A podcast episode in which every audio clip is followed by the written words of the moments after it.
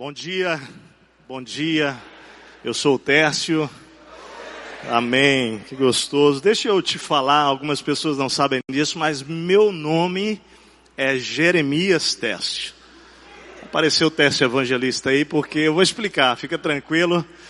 Ah, meu pai, um homem de Deus, ah, um homem muito especial, criativo demais, ele decidiu dar o nome dele para os dois filhos.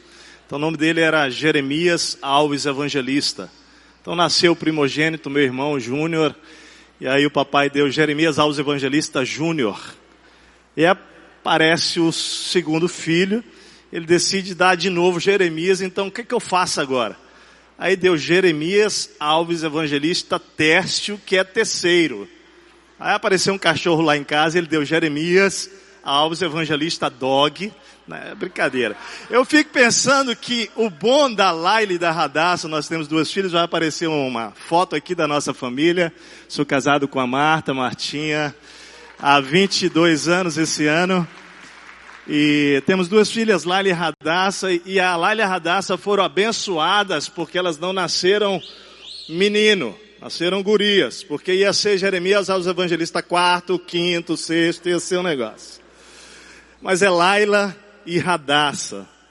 É uma alegria a gente estar aqui nessa manhã, ontem, hoje. Eu me sinto realmente em casa, aqui na IBC. Eu, Martinha, nossa família, somos muito amados. Aqui crescemos, aqui aprendemos. O primeiro EPL que eu e Marta viemos ah, foi lá pelo ano de 2006, 2007, por ali. E quanta coisa, não é? Deus vem construindo na nossa vida, em primeiro lugar, pelo contato com Armando, Elô, pastores dessa igreja, ministérios dessa igreja.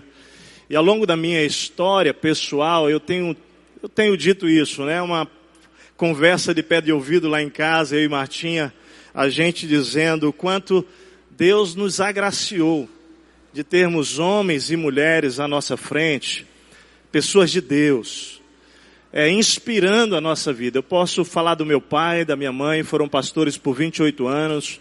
O papai partiu no dia do meu concílio pastoral. Não foi nem um dia antes e nem um dia depois. O meu concílio pastoral foi às 9 horas da manhã e às cinco e meia da madrugada meu pai sofreu um acidente de carro fatal e Deus o chamou. Então foi o Deus passando o cajado, né, de 28 anos de ministério e selando com a própria partida do papai. E eu entendi aquilo quando, chegando no sepultamento, um pastor amigo nosso, que trabalhava entre os índios, e o meu chamado, minha vocação se deu por esses lados aqui, porque cadê os maranhenses aqui? Deixa eu ver os maranhenses. Então, amado, eu sou seu conterrâneo, eu sou de São Luís do Maranhão, porque meus pais eram missionários em São Bento, na ilha. Então, só fui nascer lá e depois Recife, depois meu pai volta para Brasília, e aí vem para o Tocantins ser missionário, Goiás. Naquele tempo não era nem Tocantins, era Goiás. Depois se torna Tocantins. E ali entre os índios, com 9, 10, 11, 12, 13 anos, é a vocação ao ministério pastoral que vem. E aquele pastor, pastor Gunter Carlos Crico, tradutor da Bíblia para os xerentes, me liga e me dá uma palavra e diz: Meu filho, como flecha nas mãos do guerreiro, assim são os filhos do Senhor. Seu pai era o guerreiro, você é a flecha. Deus chamou seu pai hoje, porque ele precisava recolher o guerreiro, mas a flecha vai onde o guerreiro não chegou. Eu me apropriei daquela palavra e entendi isso. Eu estava com 22 anos de idade, fazendo meu primeiro ano de seminário. Quando Deus, ou melhor, estava com 26 anos, no quarto ano do seminário, prestes à minha posse, papai já estava vindo para minha consagração, para impor as mãos sobre mim quando aconteceu aquele acidente. Isso foi dia 21, dia 24 era o meu aniversário, dia 12 de setembro era a minha consagração ministério. Mas eu fui entendendo que Deus chamou o papai para aprofundar a minha relação com meu pai celestial e me levar para um processo ministerial onde eu faria dele o meu principal mentor. Mas queridos, eu digo, Deus cuida de nós, homens precisam de Deus, absolutamente Ele é o centro, Ele é o foco. É a propósito, hoje foi o que ouvimos aqui, né? É tudo que eu e você precisamos, é estar conectados com Ele. Mas deixa eu dizer uma coisa para você. Deus vai usar homens na sua e na minha história, mulheres de Deus, para continuar forjando o seu caráter, a sua vida e o seu ministério. E depois do papai mamãe, Deus foi colocando outros homens na minha história, pastor Pascoal Piragina e Cleusa na nossa história, pastores da PIB de Curitiba, onde servimos cinco anos, nosso primeiro ministério foi lá, né, como pastores de jovens. Depois fomos para o Rio Grande do Sul enviados por Deus, agora 18 anos lá no Rio Grande do Sul, numa terra onde estamos assistindo, vivendo, experimentando milagres, mas é, também conhecendo e vendo Deus aproximar outros homens. E foi o que aconteceu com a IBC. Lá em 2005, 6, 7, quando conhecemos o Armando Elô, e desde lá nos conectamos com essa igreja, e muito do que nós somos hoje, temos que reconhecer que é Deus transferindo o DNA dele, que ele estabeleceu aqui, lá no Rio Grande do Sul, para a glória de Deus. Amém? Então sempre o meu obrigado a essa igreja, ao Armando Elô, aos pastores, que vão lá, que nos abençoam, e nós estamos procurando honrar a Deus dessa maneira. É, eu queria celebrar também o John, que está aqui, a Kath, que nós conhecemos em 2008, mais precisamente maio de 2008, quando nós compramos o livro Proibida a Entrada de Pessoas Perfeitas num EPL aqui. E fomos para Porto Alegre, lemos o livro, fomos impactados e Deus fez uma tremenda conexão, porque Ele, Ele reuniu os conceitos do livro, os princípios e valores do livro com aquilo que a gente tinha visto na IBC em 2007, em 2008. Então era como se Deus estivesse dando nome para coisas que a gente via nessa comunidade. E a gente foi então aprendendo a amar o John e a Kath naquele período, naquele tempo.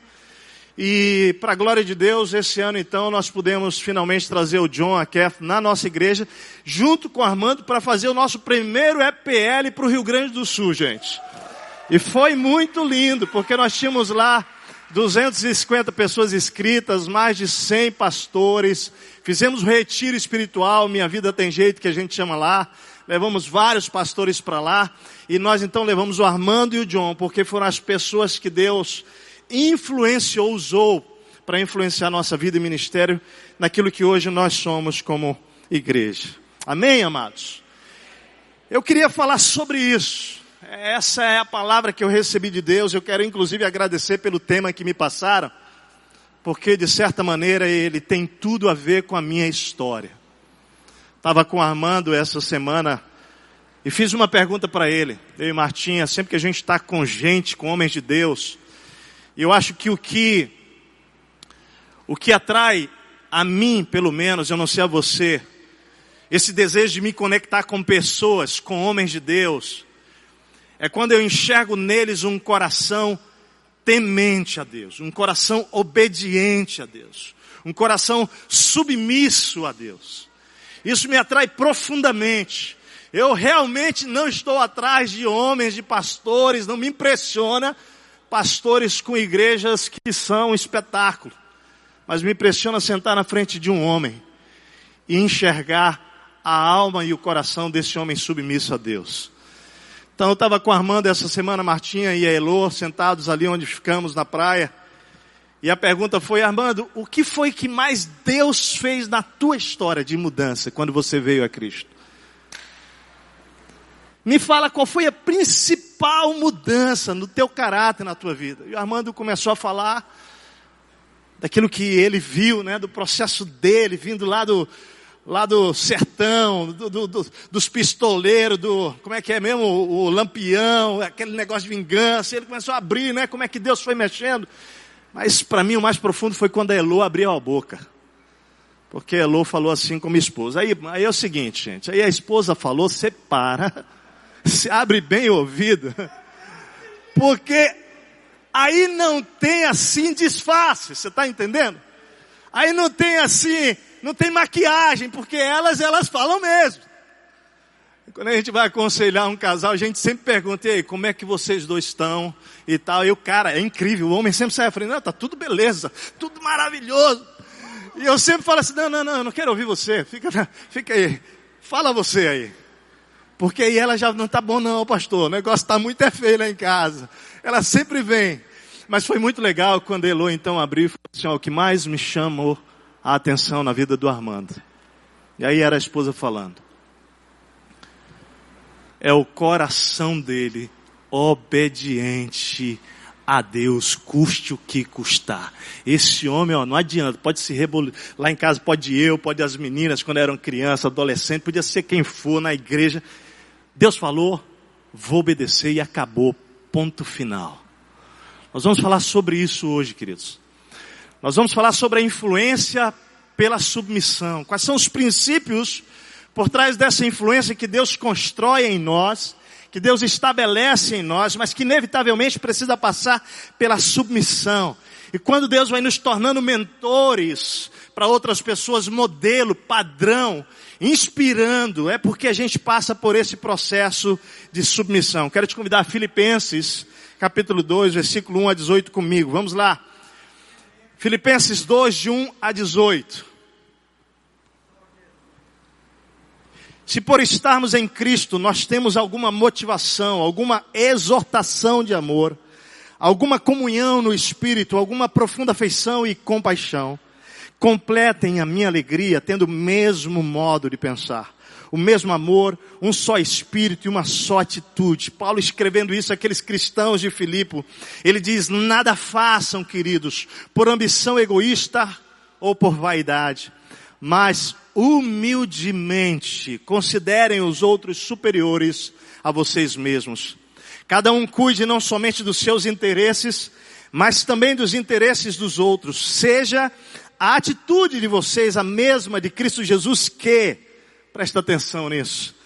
Embora sendo Deus, embora sendo Deus, não considerou que o ser igual a Deus era algo a que devia apegar-se, mas, mas esvaziou-se a si mesmo, vindo a ser servo, tornando-se semelhante aos homens, e sendo encontrado em forma humana, humilhou-se a si mesmo e foi obediente até a morte e morte de cruz. Mal sabia Elô que tinha tudo a ver com o que eu ia pregar aqui. Por isso Deus o exaltou a mais alta posição e lhe deu o nome que está acima de todo nome, para que ao nome de Jesus Cristo se dobre todo o joelho nos céus, na terra e debaixo da terra, e toda língua confesse que Jesus Cristo é o Senhor, para a glória de Deus Pai.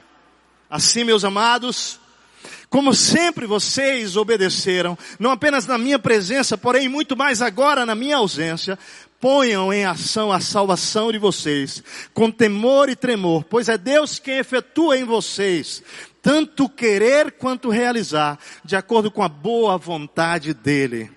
Façam tudo sem queixas, nem discussões, para que venham a tornar-se puros e irrepreensíveis, filhos de Deus inculpáveis, no meio de uma geração corrompida e depravada, na qual vocês brilham como estrelas no universo, retendo firmemente a palavra da vida. Assim, no dia de Cristo, eu me orgulharei de não ter corrido, nem esforçado inutilmente, contudo, mesmo que eu seja derramado como oferta de bebida sobre o serviço que provém da fé que vocês têm, o sacrifício que oferecem a Deus estou alegre e me regozijo com todos vocês. Estejam vocês também alegres e regozijem-se comigo. Amado Espírito Santo, como tem sido precioso crescer nesses dois dias com aquilo que o Senhor tem revelado a nós ó Deus, por meio de homens comuns, homens simples, mas que se submetem ao Senhor. Obrigado pela vida do Armando, obrigado pela vida do John, obrigado por aquilo que o Senhor já falou conosco, Pai, como tem sido lindo, mas não apenas pela palavra, pela comunidade espiritual, pelos dons se manifestando entre nós, pelo conversar, por sentar à mesa, por comer juntos, pela tua presença nos edificando mutuamente uns pelos uns aos outros. Oh amado Deus, como a tua igreja é linda, Senhor. Pai, te amamos e amamos o teu reino, amamos a tua igreja e queremos, ó Deus, ser líderes modelados pela vida de Jesus, olhando sim para outros homens, mas tendo o padrão desta liderança centrado na única pessoa, Ó Deus, que é Jesus o nosso perfeito líder, o nosso verdadeiro modelo e padrão. Fala conosco agora, Senhor, um pouco mais e leva-nos, ó Deus, ao processo que o Senhor tem de maneira exclusiva, particular, única e pessoal para cada um aqui, em nome de Jesus. Amém, amém e amém. Amém, amados. Eu e a Martinha amamos aprender com pessoas. Amamos crescer olhando para homens e mulheres de Deus. E assim tem sido a nossa jornada ao longo dos nossos 23 anos de ministério. Mas eu queria dizer para você que, a despeito disso, Jesus é o meu modelo. Ele é o nosso padrão. É nele que nós jamais vamos nos perder nessa jornada de liderança.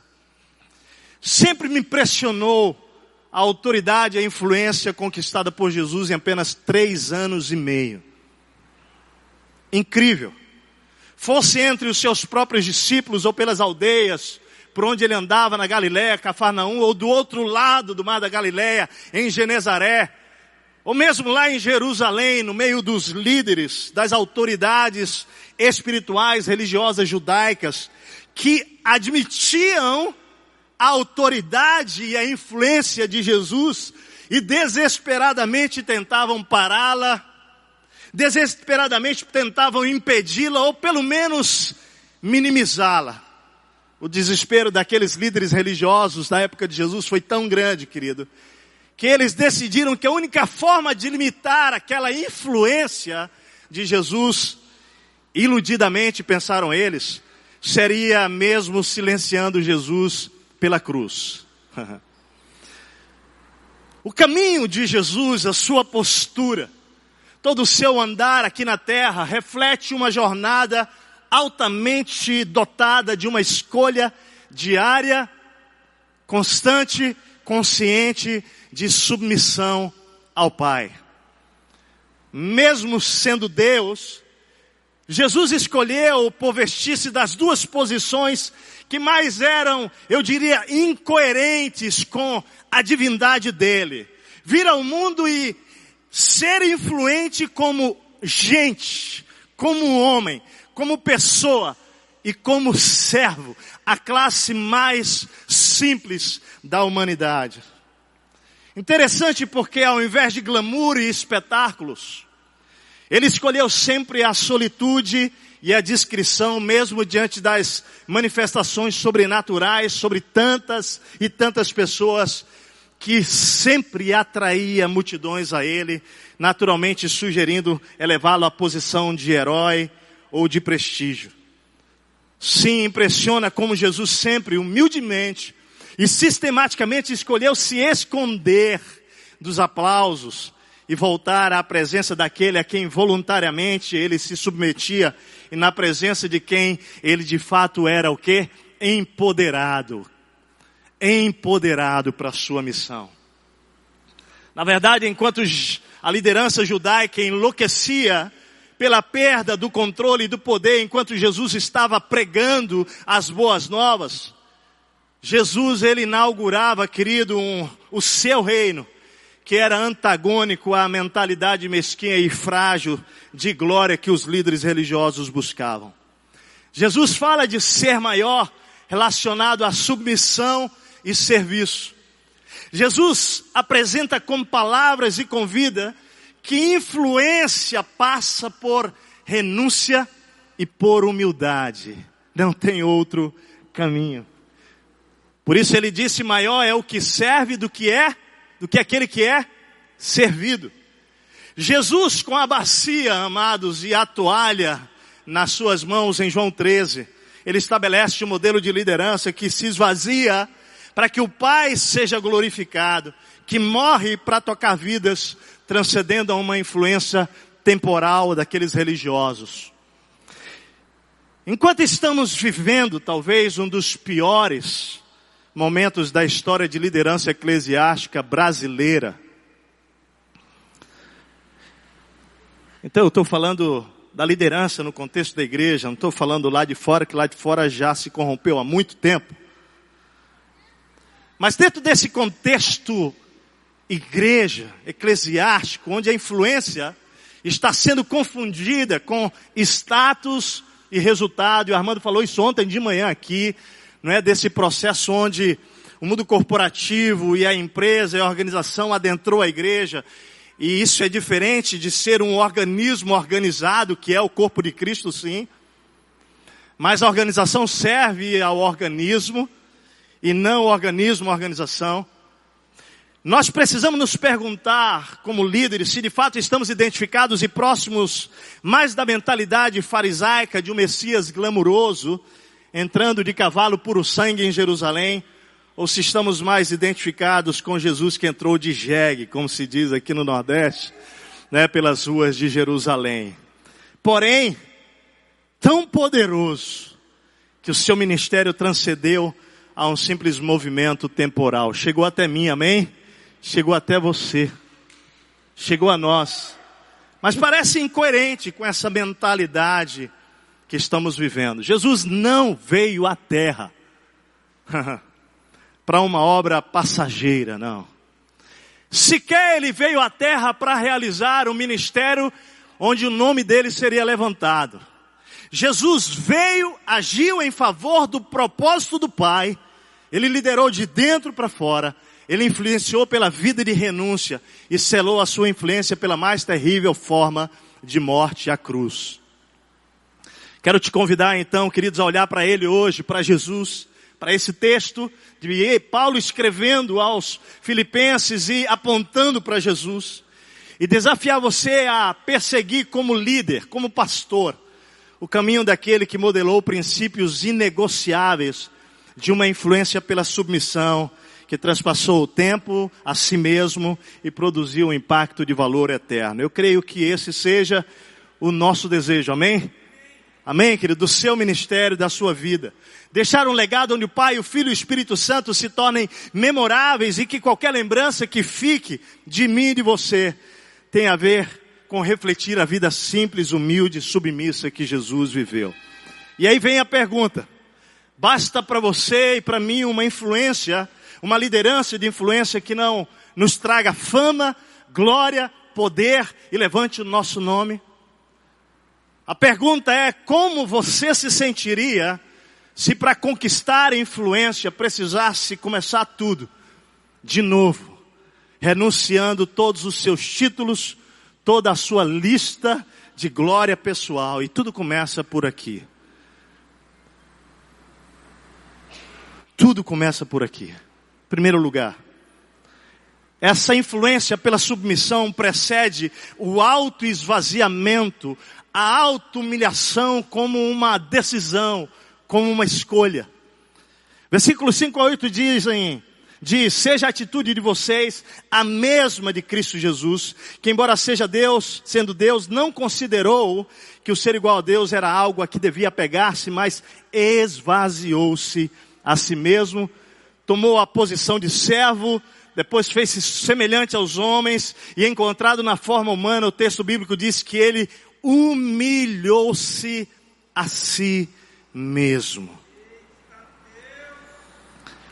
Todos nós aqui temos uma história, sem dúvida, uma história com altos e baixos, mas com tanta coisa bonita no meio dessa história. Eu penso que nós, pastores, temos uma certa tendência, inclusive, que quando contamos histórias, histórias da nossa igreja e dos milagres, quase sempre a gente vai descambando lá na ponta, no final, para o número, para o crescimento, e a gente vai dar um jeito de contar. É incrível. Eu não sei se as mulheres sabem disso, mas a palavra macho do hebraico quer dizer zacar. Zacar é aquele que se lembra. Então, mulheres, quando homens se reúnem, e macho, você que está aqui, nós também no Nordeste, macho, aquele que se lembra, é a palavra hebraica zacar. É incrível que quando homens se encontram, se reúnem, amigos de longo tempo, eles têm a tendência a fazer o quê? Ficar contando as histórias, se lembrando das histórias. Ou seja, é uma coisa meio natural para o homem, ele fica meio que curtindo aquilo que foi, aquilo que fez, aquilo que falou, as boas histórias, isso é meio assim, encantador para nós, macho, né? Nessa, na verdade, essas histórias de vitória, olha só que coisa, quando emocionalmente nós somos frágeis, elas quase que se conectam à nossa visão de quem somos. Parece que a gente gruda, né? As vitórias nossas com que nós somos, e essas vitórias elas vão nos definindo e determinando até mesmo nosso valor e senso de respeito. Pensamos naturalmente que influência, portanto, passa por conquista, mais vitória, mais realização, mais poder e acabamos assimilando esse pensamento lógico sem jamais questionarmos. E aí Jesus vem e nos leva a uma perspectiva diferente de influência, mais profunda, eu diria que sólida, de contraste a esse pensamento automatizado de influência que por vezes somos conduzidos a navegar sem refletir. Olha o que Jesus faz. Jesus conquista uma influência que inicia com perda. Jesus se torna influente pela morte, pela renúncia de quem ele era. Deus, o próprio Deus, a fim de que o próprio Pai a seu tempo exaltasse a mais alta posição e lhe desse o nome que está acima de todo nome, todo joelho se dobrasse e confessasse que ele é Senhor, para a glória de Deus Pai. Agora olha só, sempre me impressionou isso, sempre. Ele sendo Deus, decidiu não agarrar-se, não apegar-se ao fato de ser Deus, e antes, ele fez o quê? Humilhou-se e esvaziou-se. Sua influência, então, parte do desapego daquilo que de fato ele era Deus. E aí, amados, eu penso que como líderes nós precisamos ser colocados de frente com Jesus. Entender isso. Porque a maioria de nós, pastores e líderes, já deslizamos, patinamos. Talvez nesse primeiro ponto alguns de nós estejamos atolados. Sabe por quê? porque a gente não se desapega do que nós éramos, para que Deus possa ser manifesto nessa terra. Interessante. Lidamos com pessoas o tempo inteiro, o tempo inteiro, frequentemente nós somos feridos, machucados, afrontados, desafiados como líderes. E é tão comum que nós, líderes e pastores, estejamos, hora ou outra, levantando, nos levantando e exigindo o respeito às nossas credenciais. Quando somos confrontados, desrespeitados, quase sempre a nossa postura, e aí bem, bem sinceramente diante de Deus, lá no íntimo, sabe qual é? Muitos de nós pastores, cara, o que, que ele está pensando que ele é? Sabe com que ele está falando aqui? Acho que ele perdeu a noção. Acho que ele não está se dando conta. E a gente não tem coragem de dizer isso, mas lá dentro de casa a gente diz para a esposa. Eu vou botar ele no lugar dele. ah, mas vai. E amados, na jornada ministerial que eu fui aprendendo, eu quero dizer isso aqui com todo temor e tremor, é que à medida que essas coisas surgiram no meu coração, e surgiram sim várias vezes, o que Deus foi revelando no meu coração é quão inacabado como líder eu sou. Sabe por quê, amados? Porque a grande verdade nesses momentos em que esses sentimentos vêm ao nosso coração, eles estão denunciando que o nosso ego ainda está muito presente dentro de nós. Nós ainda valorizamos demais quem somos. Nós ainda nos apegamos demais à nossa história. E Jesus, sendo Deus, ele desapega-se disso e vem para liderar para influenciar a partir da morte do eu. Eu fico pensando, Deus, nós não somos nada, e por vezes a gente fica se apegando a uma coisinha que eu fiz lá atrás, a uma história minha bonita de Deus, da minha história, no meu ministério. E alguém chega e a gente, meu amado, presta atenção daqui para frente, com seu coração como líder, toda vez que vier esse sentimento, porque ele está denunciando que o nosso eu ainda está muito vivo dentro de nós.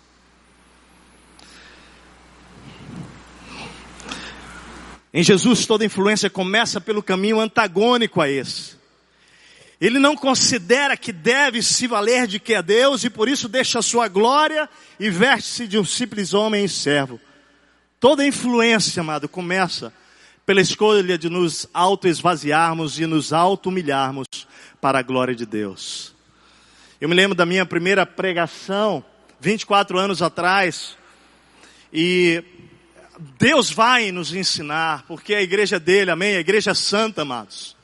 E Ele vai trabalhar na nossa vida, e à medida que a gente vai servindo de coração, Ele vai nos moldando. E a primeira mensagem, quando eu fui convidado a pregar na primeira igreja batista de Curitiba para os jovens, eu preparei a mensagem. E lá dentro, gente, é sincero isso, eu queria de fato ser uma bênção naquele dia.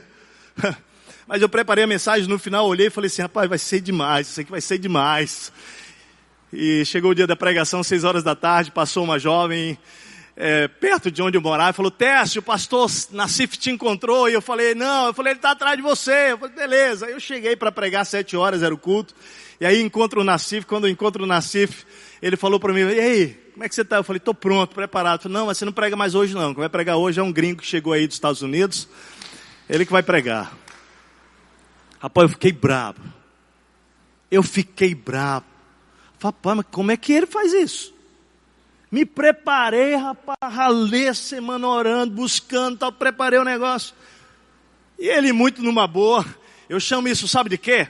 Eu chamo isso de chipzinho sem noção. É, de vez em quando Deus põe um chipzinho sem noção na tua vida, que Ele está fazendo algo que Ele não sabe o que, que Ele está provocando dentro de você, mas é Deus usando a vida dele para abalar lá dentro, aquilo que ninguém vê. Falou, não vai pregar não. Chegou um americano aí, ele vai pregar. Passaram-se algumas semanas, ele falou, Tess, você vai pregar de novo, ou você vai pregar agora, vai dar certo. Peguei aquela mensagem que eu tinha preparado, olhei. Gente, eu não notava essas coisas. Estou falando de coração, não tinha essa percepção lá do meu ego. Eu não tinha, mas eu olhei e falei, não, eu acho que eu vou preparar outra agora. Preparei outra mensagem. Quando tem uma outra mensagem, eu falei, rapaz, vai ser mesmo poderoso o negócio, vai ser demais. Agora sim. Chegou sábado, duas horas da tarde, eu recebo uma ligação para eu ir para o nosso prédio lá na PIB de Curitiba e eu chegando lá era uma situação de um suicídio de um jovem. Passamos a tarde em prantos, correndo atrás, aquela, aquele drama, aquela loucura. E quando deu seis horas da tarde, eu olhei para ele então e para o pastor Nassif, falei, Nassif, estou indo para casa tomar um banho, sete horas estou aí correndo. Aí eu falei, para quê? Eu falei, para o culto, rapaz, preparei tudo. Eu falei, não, não, já mandei cancelar todo o culto.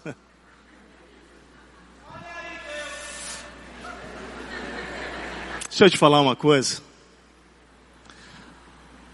Que Deus estava querendo construir em mim no início do meu ministério, ela disse, meu filho, eu não vou deixar subir lá o seu, o seu eu não, porque vai fazer estrago.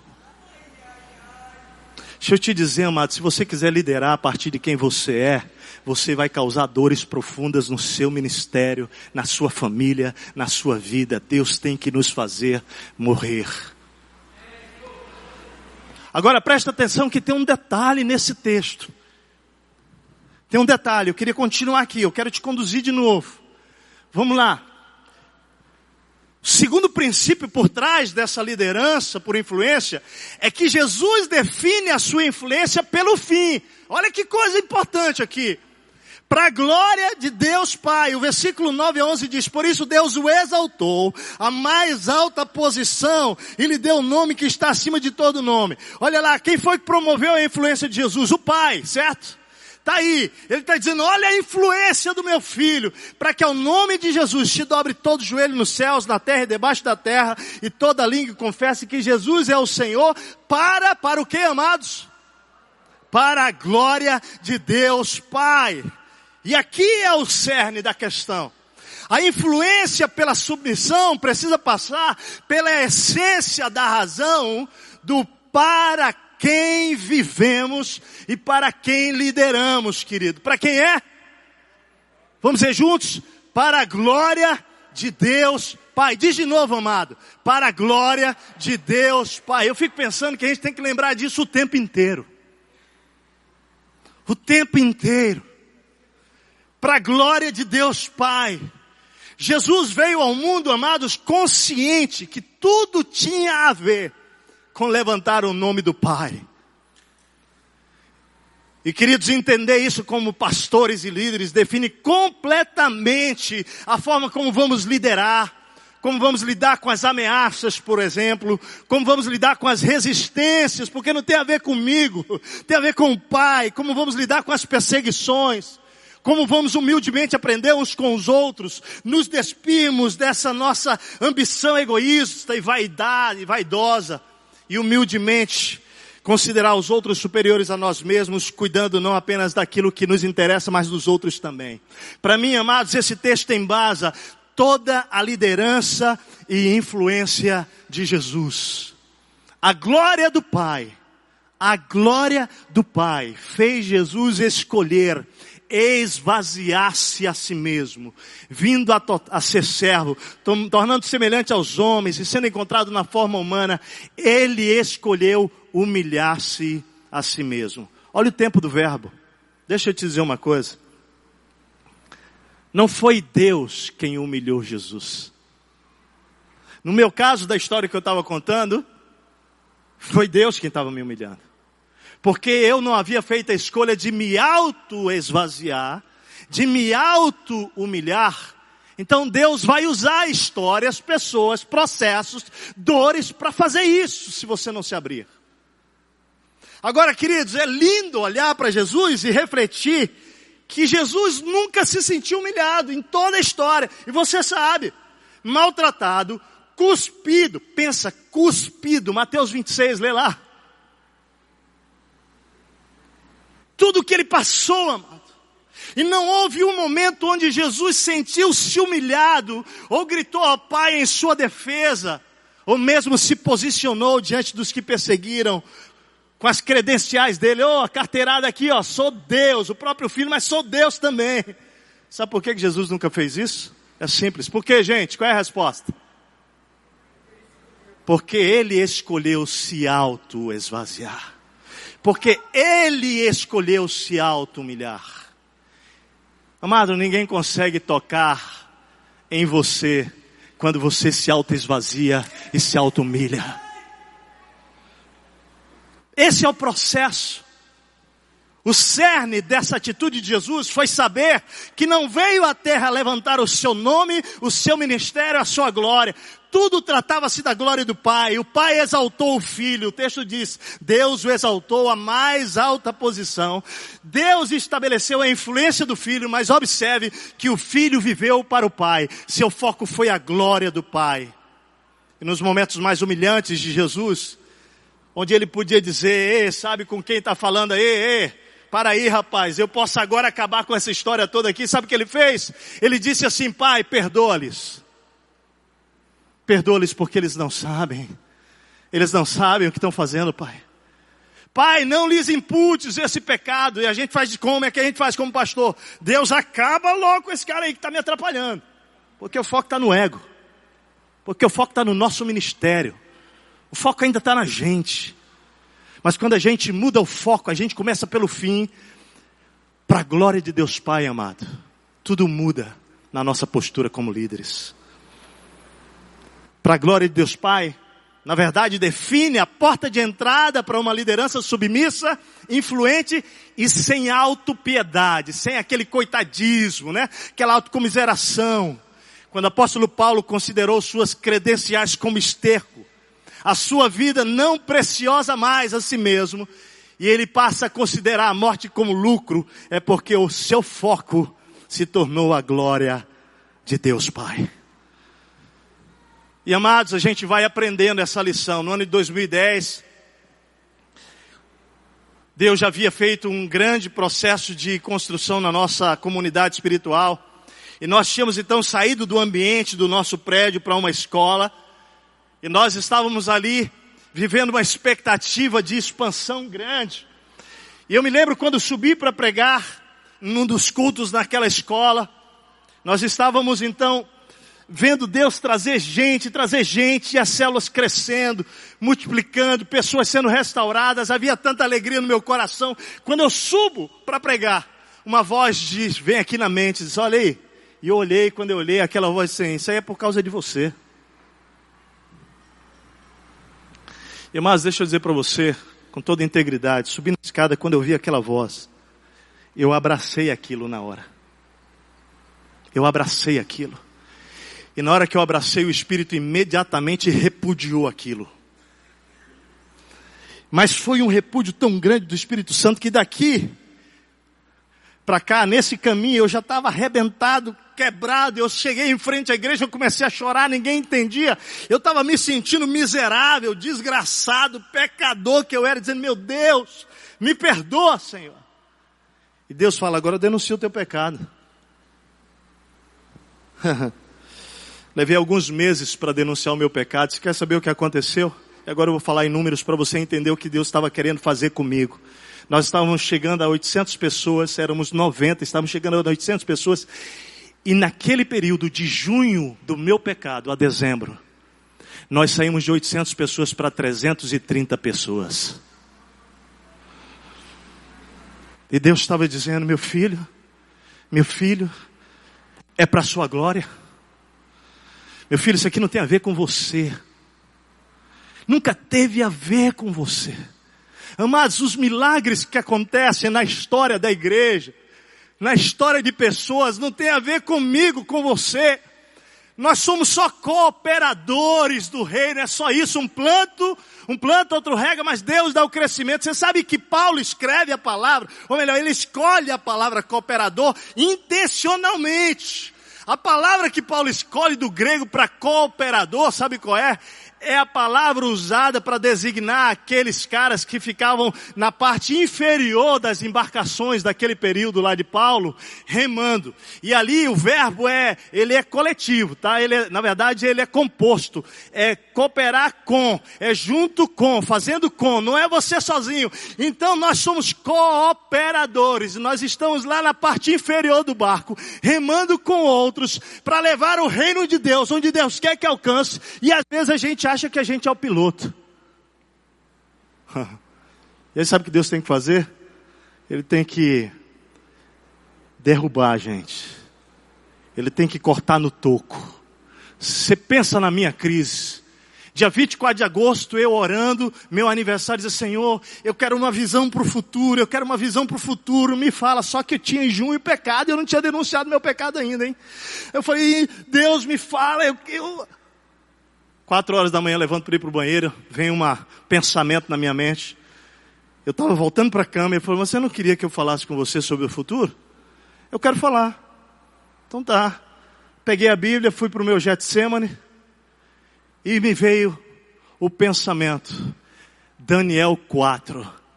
Aí eu abri a Bíblia em outro, em outro texto e comecei a fazer o meu devocional em outro texto. Eu falei, Daniel 4, aquele negócio que o John falou aqui, né? Daniel 4. Aí eu Fui para Daniel 4, quando eu abro lá, eu sabia o que, que tinha lá, né?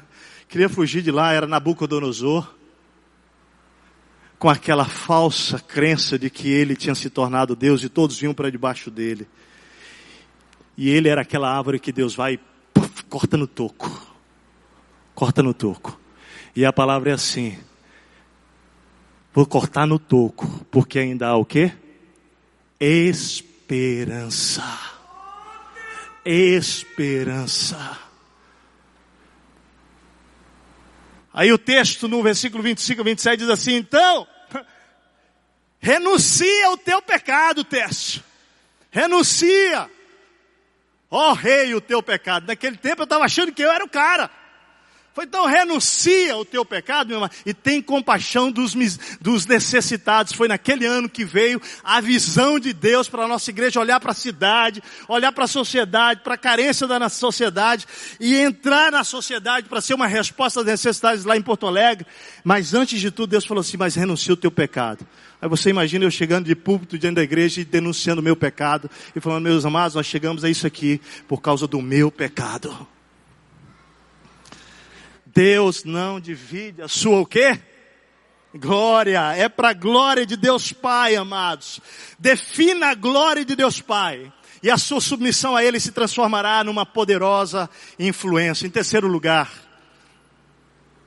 o terceiro princípio dessa influência por submissão é que influência é muito mais o resultado de como reagimos do que como agimos. Eu vou explicar esse princípio, é simples. Quem você é aparece mais nas suas reações do que através das suas ações. Diz isso para o seu irmão aí, quem você é, ou como você reage, diz mais sobre você do que como você age. Diz isso para ele aí, pode dizer. Meu irmão, como você reage, diz mais sobre você do que como você age. Aí deixa eu dizer assim, eu curto demais carro, presta atenção, eu gosto demais de dirigir. Eu fui criado, como disse aqui, né, pelo Tocantins. Gente, é, meu pai, ele desbravava esse Nordeste aí, esse Norte aí, né, e a gente fazia isso de jipe, de jipe e de rural, 4x4. Então eu aprendi a dirigir desse jeito. Leia até as histórias da cabeça de a gente atolando, desatolando, areião, e meu pai ensinando a gente dirigir. E aí quando eu conheci o Armando, né, eu, eu falei, eu recebi um presente de Deus, que foi um dia lá atrás, tem muitos anos. O Armando pegou e me levou para dar uma voltinha no carro dele de corrida, aqui nas dunas. Pensa, pensa. Foi bom demais. Eu curto demais dirigir, eu comprei Jeep já na minha vida, eu tinha moto que saía para as trilhas para fazer moto, motociclismo, em, em, dunas mesmo, essas coisas. Mas presta atenção, deixa eu falar uma coisa.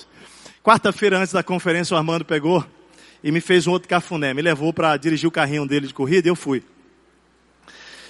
Ele me levou para umas dunas aqui bem altas e tal, e ele deu as dicas, as orientações e tal, e eu fui. E, e na minha cabeça, na minha cabeça, com 47 anos hoje, né? Eu lembrava das vozes do meu pai me ensinando a dirigir, e eu lembrava do Armando e dos conselhos dele, e eu estava aqui então, agindo de acordo, preste atenção, agindo de acordo com aquilo que eu sabia, que eu conhecia, que eu acreditava, e ó, gente, foi demais, hein? Eu curti demais aquilo, eu não sabia que o Armando estava de longe, falando assim, meu Deus, aquele cara, o teste vai fazer besteira. Mas foi uma benção curtia, eu gritava, subia, descia do gritava aquela loucura. Uh, Deus, obrigado! E quando a gente estava chegando em casa, já chegando em casa, a gente entrou por uma, por uma trilha de cascalho e eu pisei, pisei. Saí do terreno que eu estava para o cascalho e pisei. Eu sabia andar de cascalho também. E aí eu falei, vou dar uma voltinha e eu vi uma trilha do lado, eu, eu pisei fundo no freio, ele virou e quando virou, eu entrei, pisei no acelerador, amados. Quando eu pisei no acelerador, o bicho saltou, porque tinha uma cratera, saltou e quando saltou jogou para o lado. E eu, aqui ó, fui fazer, gente, sério mesmo. A minha tentativa de reagir foi instantânea, né? Porque reação você não pensa, certo? É reação. E eu, eu reagi errado, o que que aconteceu? O carrinho fez assim, hum, tum, tombou, ah, não acredito. Tombei. Eu fiquei dentro do carro aqui, tombado, falei, não acredito, não acredito que eu tombei com o carro do homem. Mas deixa eu te dizer uma coisa. Poucos minutos atrás o Armando tinha dito para mim assim, se o carro tentar tombar, para onde você vai virar a direção? E eu falei assim, para cá. Ele falou, não, é para o outro lado, Tércio. Sabe o que aquela reação fez? Me mostrou as minhas lacunas como motorista. Eu penso que no ministério, presta atenção, a gente vai pilotando o ministério e agindo de acordo com aquilo que a gente conhece e sabe, conhece e sabe, certo? Mas nós vamos ser colocados diante de situações inesperadas no ministério, onde o que somos de fato vai aparecer quem somos de fato vai surgir. As limitações, as fraquezas, as, as dificuldades que nós temos lá dentro, elas vão aparecer mais cedo ou mais tarde no nosso ministério. E a influência sua no ministério, amado, não tem a ver com as ações que o povo está vendo. Tem muito mais a ver com as reações que você vai ter nesses momentos inesperados do seu ministério. Seja quando alguém te enfrenta, seja quando o dinheiro acaba lá no seu ministério, seja quando você passa por crises, como você reage naquele momento. Olha o versículos 1 a 4, o que é que diz? Se por estarmos em Cristo nós temos alguma motivação, alguma exortação em amor, alguma comunhão no Espírito, alguma profunda afeição e compaixão, completem a minha alegria, tendo o mesmo modo de pensar, o mesmo amor, um só espírito e uma só atitude. Nada façam por ambição egoísta ou por vaidade, mas humildemente considerem os outros superiores a vocês mesmos. Cada um cuide não somente dos seus interesses, mas dos interesses dos outros também. Esse texto fala de ações pensadas, escolhidas, decididas. Quando agimos, sempre refletimos bem para tomar as decisões e para usar as palavras certas. Mas aquilo que Deus está fazendo em nós, amado, aparece muito mais quando, quando não temos a oportunidade de pensar. Por isso que Jesus nos convida no versículo 5, ou melhor, Paulo nos convida a olhar para Jesus e, e dizendo assim: seja a atitude de vocês a mesma de Cristo Jesus. Os primeiros quatro versículos apontam uma forma de ver que provoca influência, mas que resulta de uma escolha precedente. Qual é a escolha? Ser antes de fazer. Seja a atitude, o sentimento, o pensamento de vocês a mesma de Cristo Jesus. Ele não falou, seja o fazer de vocês o mesmo de Cristo Jesus. A ênfase ao ser. Queridos, uma pesquisa diz que entre cada dez pastores, apenas 10 a 15%, então nós estamos falando de um a dois pastores, estão terminando bem o seu ministério hoje. Se nós falarmos de 100 pastores que começam o ministério, nós estamos falando que vão chegar lá no final da jornada, amado, inteiros, inteiros com Deus, amando mais apaixonado por Jesus, inteiro com a família, amando a esposa, vendo uma relação saudável, filhos no reino, uma comunidade espiritual, líderes sendo multiplicadas conforme o caráter de Cristo. Sabe quantos estão chegando lá? De 100 pastores que começam. 10 a 12 pastores.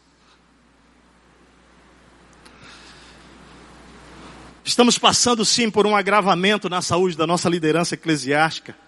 Porque o apelo para fazer, presta atenção, o apelo à performance, o desafio do gerenciamento, aquilo que o Armando falou ontem aqui, o perfil coach de pastor, tem enchido os palcos e esvaziado o quarto secreto, lugar onde nós recebemos a vida de Deus. A busca, querido, pelos holofotes tem apagado a luz de Deus na vida de muitos homens e mulheres especiais, de influência nacional e internacional. Precisamos entender um princípio simples. Sempre vamos liderar a partir do que somos, não apenas do que conhecemos. O saber facilmente e imediatamente, querido, ele é validado ou desacreditado pelas nossas reações como líderes. Então entenda isso. Inevitavelmente, as nossas reações na nossa liderança, as batalhas que enfrentamos, as tentações, as múltiplas dificuldades do ministério, as perseguições, as oposições, a escassez de recursos, tanto financeiros quanto humanos, reflete o que somos muito mais do que o que nós sabemos. É por isso que rapidamente as nossas ovelhas esquecem o que falamos Esquece o que ensinamos com os nossos lábios, mas guardam eternamente no coração as nossas reações, como inscrições gravadas em pedras, sermão vivo. Querido, portanto, nenhum de nós aqui consegue ensaiar a reação, certo? Nenhum de nós. Mas nós podemos, como Jesus falou, como o John falou agora há pouco, permanecer ligados à videira, recebendo e repartindo a vida que vem de Deus. O texto no versículo 1 começa deixando isso claro. Se por estarmos em Cristo, ou seja, nada acontece fora dele, ele é a fonte de tudo. Precisamos nos lembrar o ambiente, querido, onde nós nutrimos essa vida de Deus, essa vida abundante lá na nossa comunidade, lá em Porto Alegre, a gente disse que esse ambiente é lá o quarto secreto. E nós ensinamos a igreja sobre os três eis. Põe aí o seu dedinho aí, faz assim comigo. Eu, fala comigo, eu, o Espírito e a Escritura, no quarto secreto, igual a vida de Deus. Vamos de novo? Eu, o Espírito e as Escrituras. No palco, gente? É no palco? Aonde é? Lá no quarto secreto é igual vida de Deus fluindo em nós, querido. Toda a vida de Deus está em nós suficiente para provocar uma influência de impacto eterno com as nossas ações e reações, a começar em mim, ao meu redor e de alcance limitado quando eu me deleito lá no quarto secreto nele. Minhas reações, elas são simples respostas a manifestações da sua presença e governo fluindo de dentro para fora, atingindo muito além do que nós imaginamos. Presta atenção. Líderes que vivem assim se tornam mentores sem esforço, fruto de uma liderança submissa a Deus. É o que eu vejo no John, é o que eu vejo no Armando, é o que eu vejo em tantos homens de Deus. Aí você diz assim, ah pastor, é neles, é porque é eles. Não, é não. Deixa eu dizer uma coisa. Você e eu somos uma semente.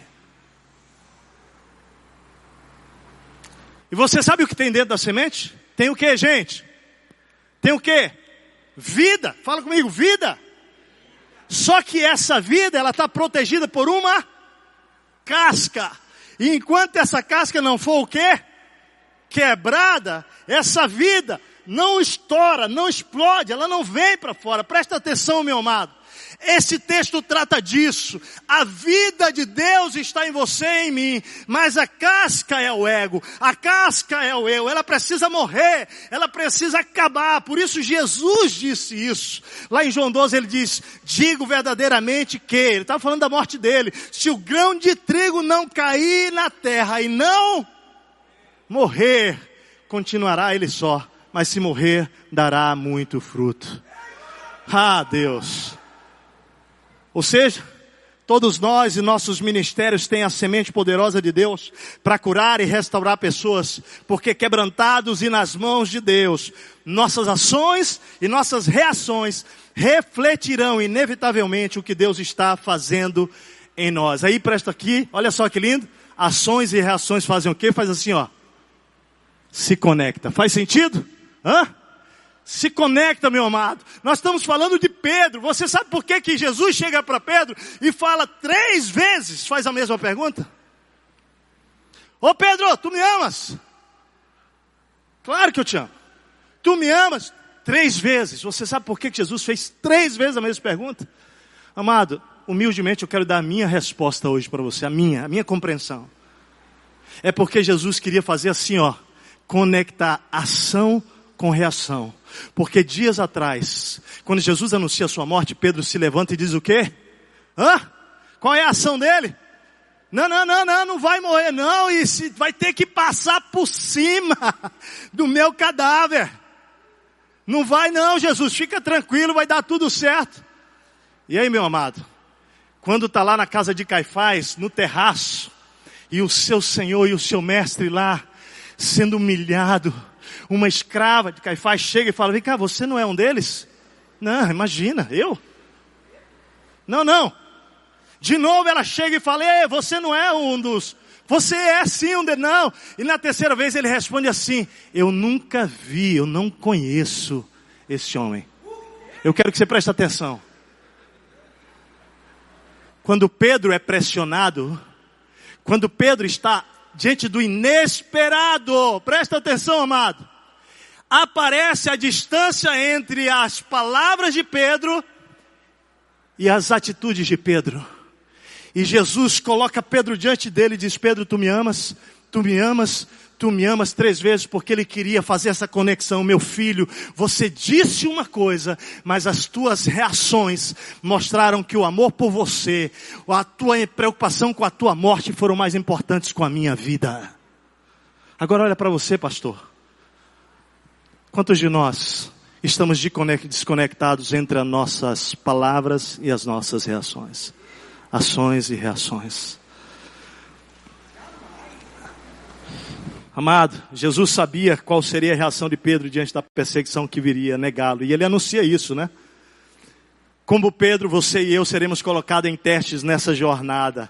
Agora, é lindo ver que ação e reação sempre andaram juntos na vida de Jesus.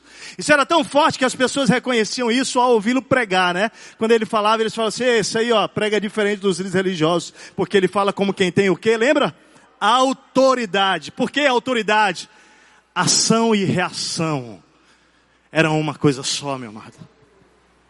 Quando ação e reação se unem, ganhamos vida no nosso ministério, coerência, autoridade e influência. Nossas reações produzem uma influência que as nossas ações não alcançam. Ação e reação na vida do líder define o poder da sua influência. Talvez isso que Paulo tenha tentado dizer ao nos mostrar, ao nos mandar colocar em ação toda a salvação que recebemos de Deus. Olha o versículo 12 e 13. Assim, meus amados irmãos, como sempre vocês obedeceram, não apenas na minha presença, porém muito mais na minha ausência, ponham em ação a salvação de vocês com temor e tremor, pois é Deus quem efetua em vocês tanto o querer quanto o realizar de acordo com a boa vontade dele. Último lugar. Influência pela submissão passa pela escolha de submeter a minha vida a ser uma simples oferta derramada como sacrifício a Deus. Eu creio, querido, que a influência que reflete Jesus inevitavelmente vai passar pela dor, pelo sacrifício intencional e voluntário. Jesus nos convida a morrer. Quando ele diz, se você quer vir após mim, faz o quê? Negue-se a si mesmo e morra. Cruz nunca foi simbolismo de humilhação. O convite de Jesus para morrer significava uma autoexecução do eu. Era isso que significava. Era isso que Jesus estava dizendo. E aí se colocar como oferta. Jesus se oferece em sacrifício, oferta única, perfeita, pura e repreensível. Mas Paulo lá em Romanos 12, ele vai rogar para que nós nos apresentamos, temos como essa oferta santa, como esse sacrifício vivo, santo e agradável, que é o nosso culto, o quê? Racional. Ele está falando aqui que é inteligível. Ele está dizendo que essa morte, ela deve ser intencional, consciente. Paulo escreve isso aos filipenses quando ele diz, façam tudo sem queixas, nem discussões, para que venham a tornar-se puros e irrepreensíveis. Filhos de Deus inculpáveis no meio de uma geração corrompida e depravada. Ele diz, contudo, Olha só, mesmo que eu esteja sendo derramado como oferta de bebida sobre o serviço que provém da fé de vocês, que vocês têm, o sacrifício que oferecem a Deus, estou alegre e me regozijo com todos vocês. Paulo está chamando os cristãos da igreja de Filipos, querido, a entender que em uma geração descontrolada, depravada, como aqueles estavam inseridos e nós estamos, nós precisávamos e precisamos de líderes como Jesus e como Ele, capaz, capazes de dispor a sua vida para ser uma oferta queimada no altar de Deus. A dor, o sacrifício, a renúncia é o caminho pelo qual Jesus passou. Às vezes eu acho que alguns homens piedosos, né, mulheres piedosas, você vai olhar para para o contexto da Madre Teresa de Calcutá, de Francisco de Assis. Olha lá, eles disseram o seguinte: lembre-se de que quando se deixa essa terra, não se pode levar nada do que se recebeu, mas apenas aquilo que se deu. Um coração enriquecido pelo serviço honesto, pelo amor, sacrifício e coragem. Madre Teresa de Calcutá disse: no momento da morte não seremos julgados pela quantidade de trabalho que fizemos, mas pelo tanto de amor que tivemos colocado pelo trabalho. Esse amor deve fluir do alto sacrifício e deve ser sentido até o ponto da dor. É preciso termos ciência que não haverá legado, influência perenidade de liderança sem todos sermos colocados de frente com a dor e o sacrifício. Passaremos melhor por isso se nós não resistirmos o processo. De novo Jesus nos modela. Lá no capítulo 5 de Hebreus diz que durante os seus dias de vida na terra, Jesus ofereceu orações e súplicas em alta voz e com lágrimas. Aquele que podia salvar da morte, sendo ouvido por causa da sua reverente, o que igreja? Submissão Embora sendo filho, ele aprendeu a obedecer por meio daquilo que sofreu. E uma vez aperfeiçoado, tornou a fonte de salvação eterna para todos que lhe obedecem.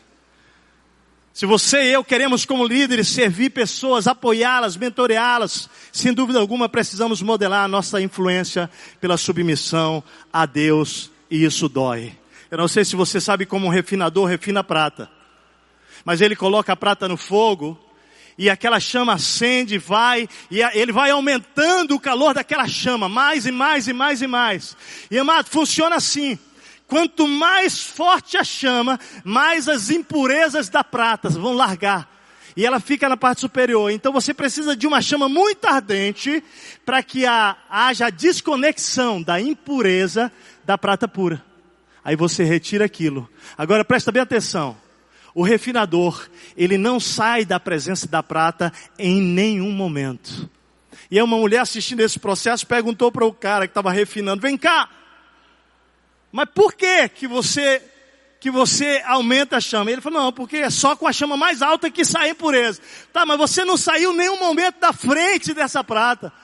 E a resposta do refinador foi assim: existe um momento certo, preciso, onde eu preciso tirar essa prata do fogo. Aí a pergunta que não queria calar, qual era? Hã? Mas qual é esse momento? E ela finalmente pergunta para o refinador, mas qual é a hora certa de tirar a prata do fogo? E ele responde: quando a prata reflete a minha imagem. Sabe, querido, eu quero dizer para você que às vezes durante o meu ministério, as vezes que Deus me colocou no fogo foram muitas. E algumas eu disse assim: Deus, eu não aguento mais, mas eu quero te dizer hoje de manhã, aqui em nome de Jesus, fica lá. Não sai do fogo. Por duas razões. Primeira, Ele está lá com você e você não está sozinho. Amém? Ele está lá, Ele está lá do nosso lado, querido. Mas segundo lugar, porque não trata de mim nem de você. Tudo tem a ver com a imagem dele aparecer no seu ministério, no meu ministério, na nossa vida, na sua vida. É isso. Quero terminar